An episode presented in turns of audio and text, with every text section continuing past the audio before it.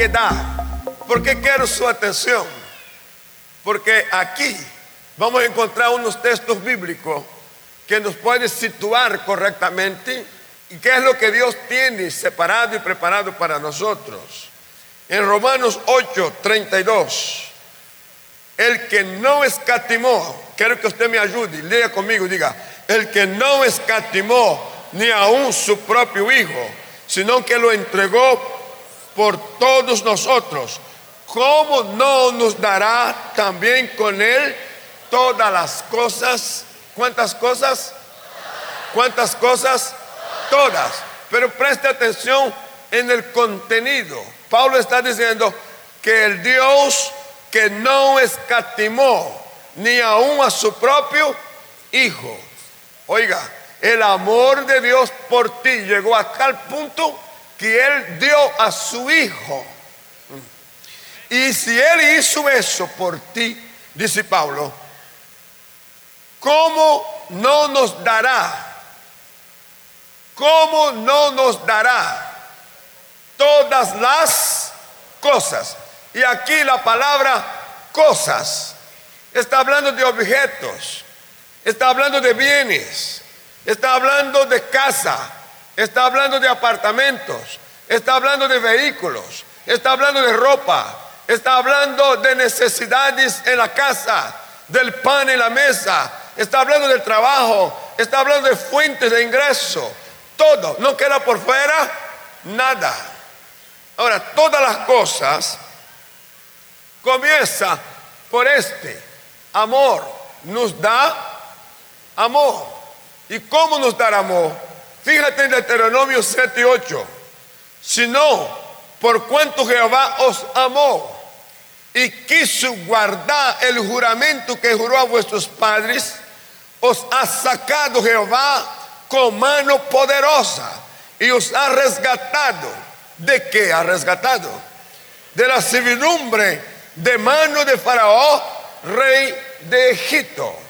Me interesa muchísimo el comienzo del versículo, porque habla que por cuanto es una determinación, dice Él, Jehová os amó, y no solo amó, sino que quiso guardar el juramento que hizo, en este caso Abraham, Isaac y a Jacob.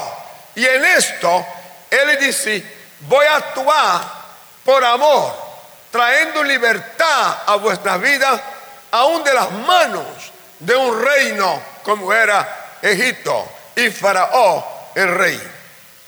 Jeremías 31:3. Jehová manifestó a mí hace ya mucho tiempo, diciendo, con amor eterno te he amado, por tanto te prolongué. ¿Qué fue lo que prolongó? Mi misericordia ¿Sabe? Este amor eterno es un amor que cubre la vida de una persona antes de su nacimiento, después de su nacimiento, luego en el día de su partida y lo acompaña a la eternidad. Si fuera mis palabras claras para usted, y si usted la puede entender como yo lo estoy diciendo, te da garantía aún después de la muerte. Dije que te da garantía aún después de la muerte. Te prolongué mi misericordia. En Juan 3:16, porque de tal manera amó Dios al mundo que ha dado a su Hijo unigénito para que todo aquel que en él cree no se pierda, mas tenga vida eterna. En primera de Juan 3.1, mirad cuál amor nos ha dado el Padre, para que seamos, ayúdeme, para que seamos llamados hijos de Dios. Por esto el mundo no nos conoce, porque no le conoció a Él.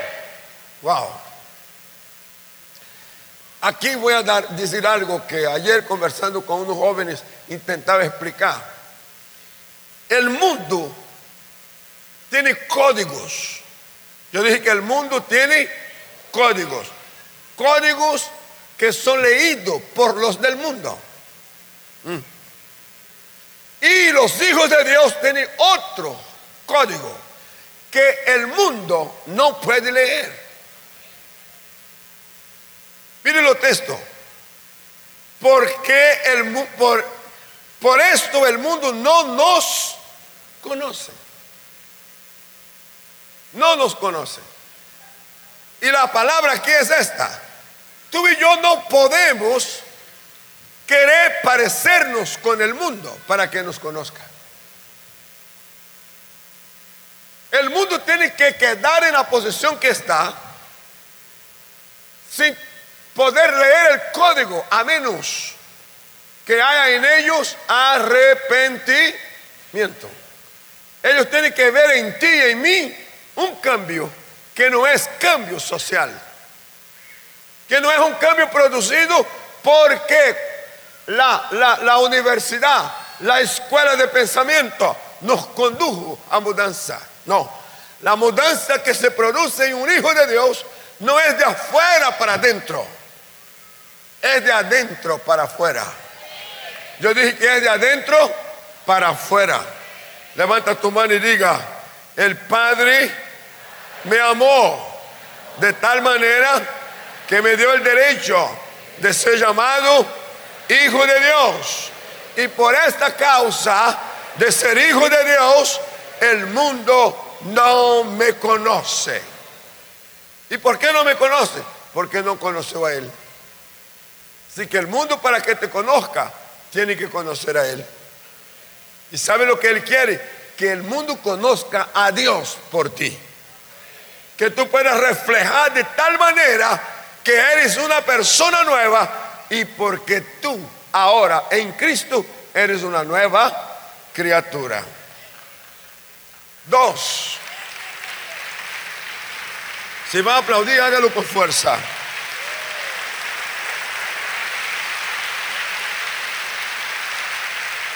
El primero nos dio amor. En el punto 2, nos dio la riqueza de su gloria. ¿Qué fue lo que nos dio? La riqueza de su gloria. Efesios 2, 6 al 7. Y juntamente con él nos resucitó y asimismo nos hizo sentar. ¿A dónde? En los lugares celestiales. ¿Con quién? Con Cristo Jesús. ¿Para qué? Mostrar en los siglos venideros las abundantes, diga conmigo y llene la boca, diga, las abundantes riquezas de su gracia en su bondad para con nosotros en Cristo Jesús. Oh, mi alma alaba al Señor. Qué cosa maravillosa. Él lo quiere mostrar. Tres, nos da su plenitud. ¿Qué es lo que nos da? Su plenitud. Colosenses 2, versículos 9 y 10. Porque en él, Cristo, habita corporalmente toda la plenitud de la deidad.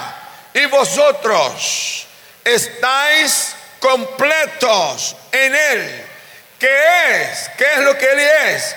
La cabeza del de todo principado y potestad.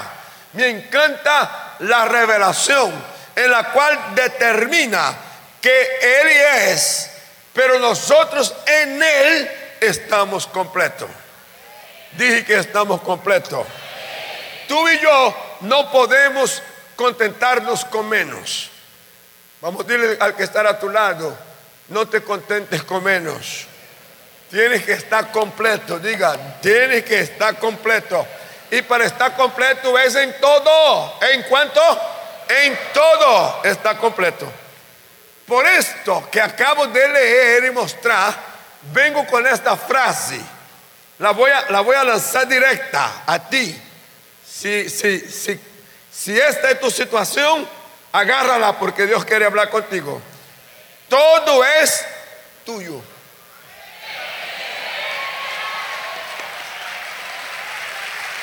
Aleluya. Todo es tuyo pero no lo ves. Y el tema es que si todo es mío y no lo veo, entonces algo anda mal.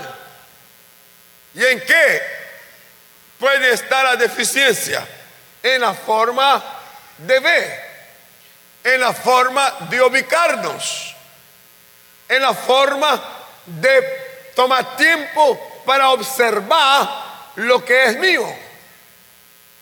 En Lucas 15, verso 31, hay un acontecimiento familiar. El padre habla con un hijo que está en disgusto y le hace un reclamo. Y el padre le contesta, hijo, tú siempre estás conmigo. Oh, no los oí. Tú siempre estás conmigo. A ver, no los oigo. Todas las cosas, todas las cosas, o todas mis cosas son tuyas. Aleluya. ¿Hay alguien aquí? De nuevo vamos a ver eso. Jesús está hablando de un acontecimiento y pone en forma de parábola. Y está diciendo que el papá está respondiendo al hijo que está haciendo reclamo. Hijo, tú siempre estás conmigo. Qué tremenda ventaja está con el padre. Pero mire, no entendió, no lo vio, que todo lo que el padre tenía era de él. Y el padre dice, y todas mis cosas, mis cosas, mis bienes son tuyas. Aquí comienzo yo a hacer preguntas y quiero ser directo y sin abusar del tiempo. ¿Qué impide que veas lo que es tuyo? ¿Qué impide que veas lo que es tuyo? Esta pregunta cabe hoy, cabe mañana. Y no importa la edad que tengas, la pregunta ella tiene valor. ¿Qué impide? Encontré algunas causas. La primera, estarse comparando todo el tiempo. Cuando las personas comienzan a, compararse, inmediatamente forma una barrera que impide que vea lo que le pertenece. No puede, no puede ver, no puede discernir, porque siempre se está comparando. Yo no, no sé si aquí hay gente que de pronto esté siendo víctima de este comportamiento compararse todo el tiempo. Como el tema es humano, y creo que no hay nadie que no haya pasado por ahí, yo quisiera darte mi testimonio. Yo muy temprano descubrí que compararse hace daño. Y decidí no compararme. A mí no me importa para compararme con nadie. Yo valoro las personas como ellas son. Las admiro. Hay gente que los veo linda y bella. Pero cuando miro para mí, yo digo, nada que ver.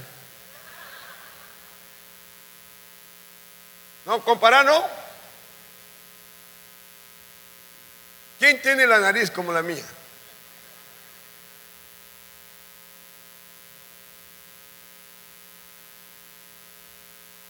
Déjelo ahí. Dos, no disfrutar lo que tienes. La segunda causa que impide ver lo que hay es que la persona no disfruta de lo que tiene. No disfruta de lo que soy. No disfruta de lo que hago. No disfruta de lo que tengo hay una insatisfacción maldosa, perversa, a punto que la persona vive todo el tiempo sin disfrutar nada. Es digno de compasión. Tres, cuando las relaciones son pobres. Las relaciones pobres que falta feedback con el prójimo. Dentro, el prójimo más próximo mío está en mi casa. Y luego sigue los miembros de mi familia. Y luego sigue la gente que me acompaña en el trabajo o donde quiera que estoy. Estoy, mis amigos. Este feedback, familia, hogar y amigos. Relaciones pobres. yo creo que se disfruta muchísimo cuando uno puede enriquecer las relaciones. Cuarto, hacer las cosas de forma obligada y con amargura. Hay, gente que tiene dificultad para moverse, hacer algo, porque siente que esto están obligando o lo hacen por obligación y luego se amarga. No hay nada más terrible que entrar en el ministerio o hacer la obra de Dios así. Mire cómo funciona el sentimiento de amargura con el hijo que estamos hablando del, y el papá. Mas él respondió y dijo al padre, he aquí, tantos años te sirvo, no, habiéndote desobedecido, aplaudible Jamás lo he hecho.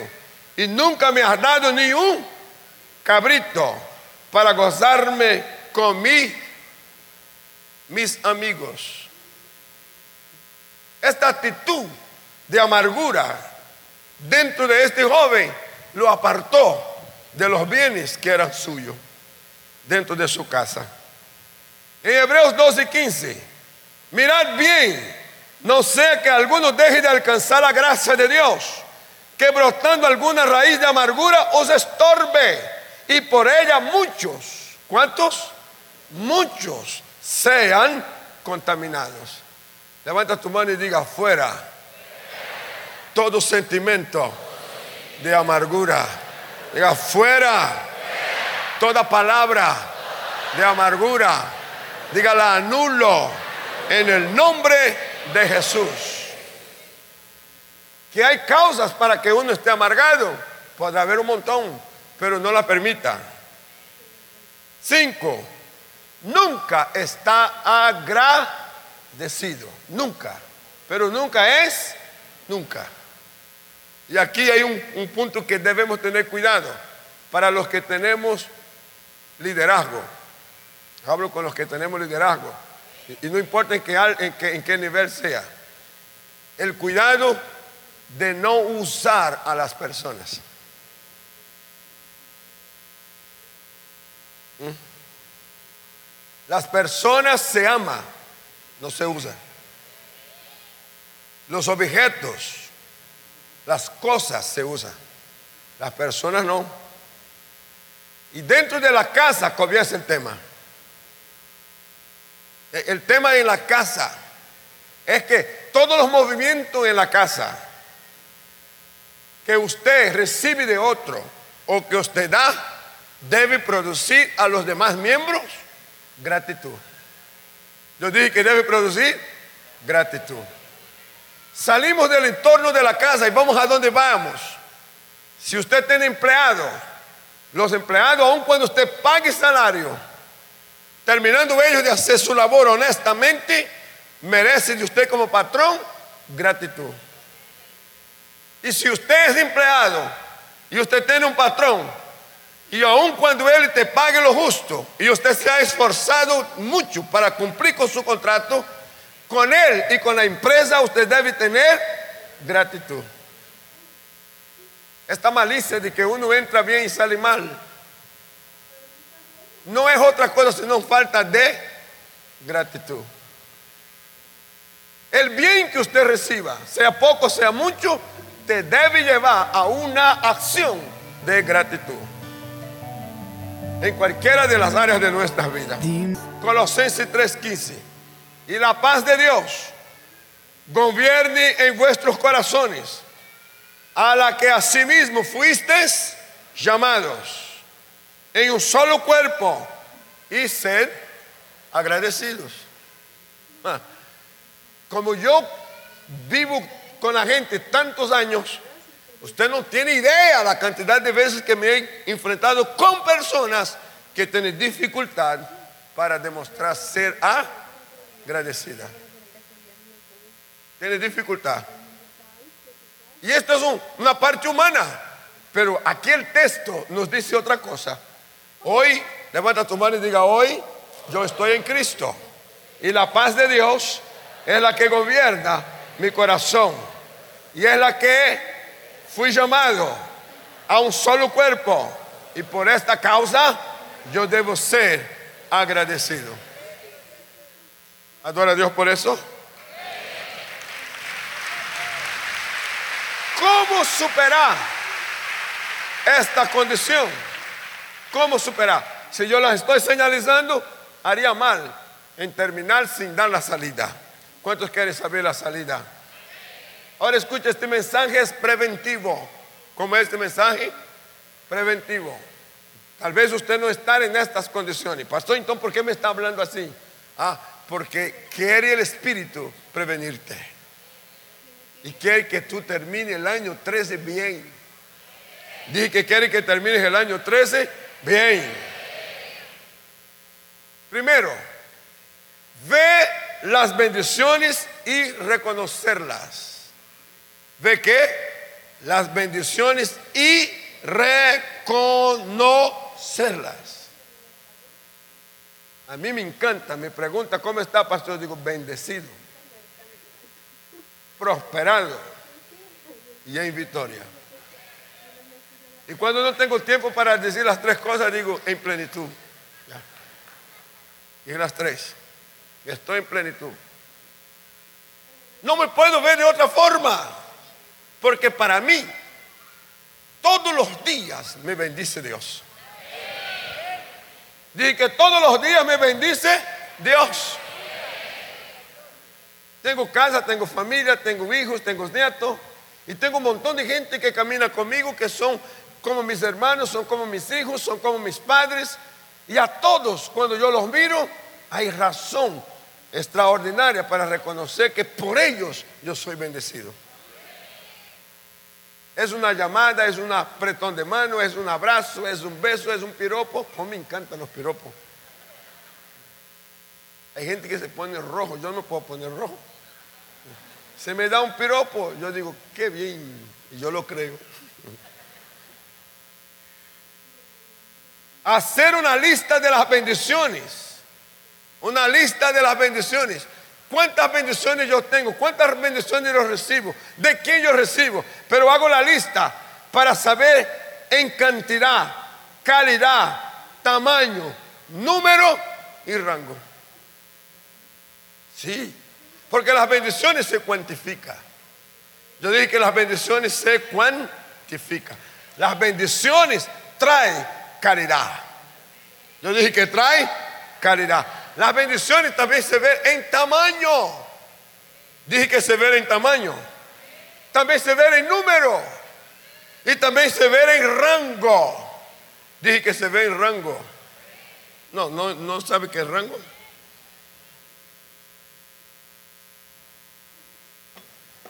Mira este grupo de personas que están aquí vestidas de blanco. Les dieron una, una una credencial, una placa con rango de capellán. Este rango les dará a ellos unos derechos extraordinarios por ser capellán. Esta noche yo quiero que sepas que Dios te ha levantado en rango. Dije que Dios te ha levantado en rango. ¿Cuánto lo cree? ¿Cuánto lo cree? Mira, el rango en, el cual tú estás es tan extraordinario que un serafín no puede compararse contigo. No te iguala. El serafín te mira a ti y ve la relación tuya con, con Dios Padre Y Él quisiera tener el rango que tú tienes. Y hay cosas que Dios te revela a ti que no revela a un serafín.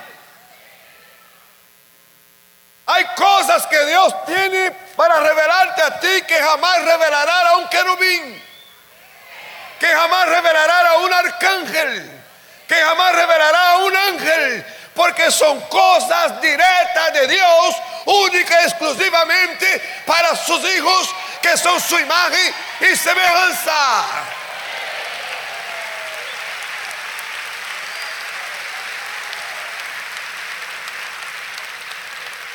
Por esto, los ángeles están a tu servicio. Yo dije que están a tu servicio. Cuando Dios quiere mandar mensaje, mandó por ángeles. Y ellos vinieron y estaba frente a los personajes. Y cuando los personajes lo veían, se caía. Y ellos decían, levántate porque yo soy solamente tu siervo. ¿Lo acepta? Levanta tu mano. Diga, esta noche yo reconozco las bendiciones en cantidad, en calidad, en tamaño, en número y en rango. Wow.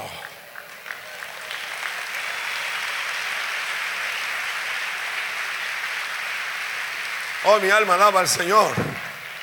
Yo dije que mi alma alaba al Señor. ¿Sabe? Cuando tú estás dentro de este marco, todo es tuyo. Yo dije que todo es tuyo. Dos, descubrir el disfrute de las bendiciones en la familia, el hogar y entre amigos. Descubre el disfrute. ¿Por qué no descubrir? ¿Por qué no disfrutar? Si nos sentamos para comer, disfrutemos. Si nos sentamos para hablar, disfrutemos. Si entablamos una amistad, disfrutemos. Si entablamos lealtad, disfrutemos. Nos dijo el pastor iraquí que estuvo aquí en, la mitad del, año. Estábamos comiendo y él dijo, ¿sabe cómo funciona la cultura árabe? Cuando estamos en mesa y hay dos o más personas y la comida de, uno es tomada por el otro y el otro accede que coma de su plato, nomás este, nomás este simple gesto de consentimiento de comer del plato del otro significa pacto.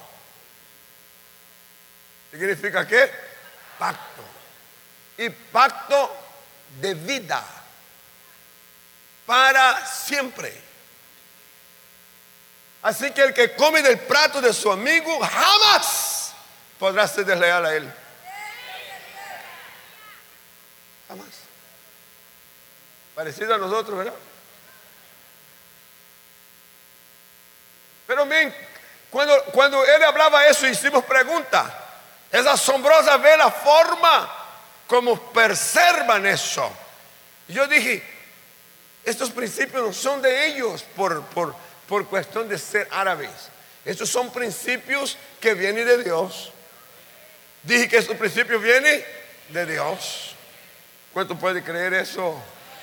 Vamos, levanta tu mano y diga, aprendo a disfrutar de la amistad, de la alegría que hay entre las personas que conviven conmigo el disfrute de estas relaciones.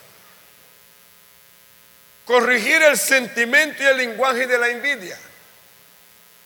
Dije, corregir el sentimiento y el lenguaje de la envidia. Mire cómo habla la envidia. Pero cuando vino este tu hijo que ha consumido tus bienes, y mire cómo lo dice, con rameras, has hecho matar para él el becerro gordo.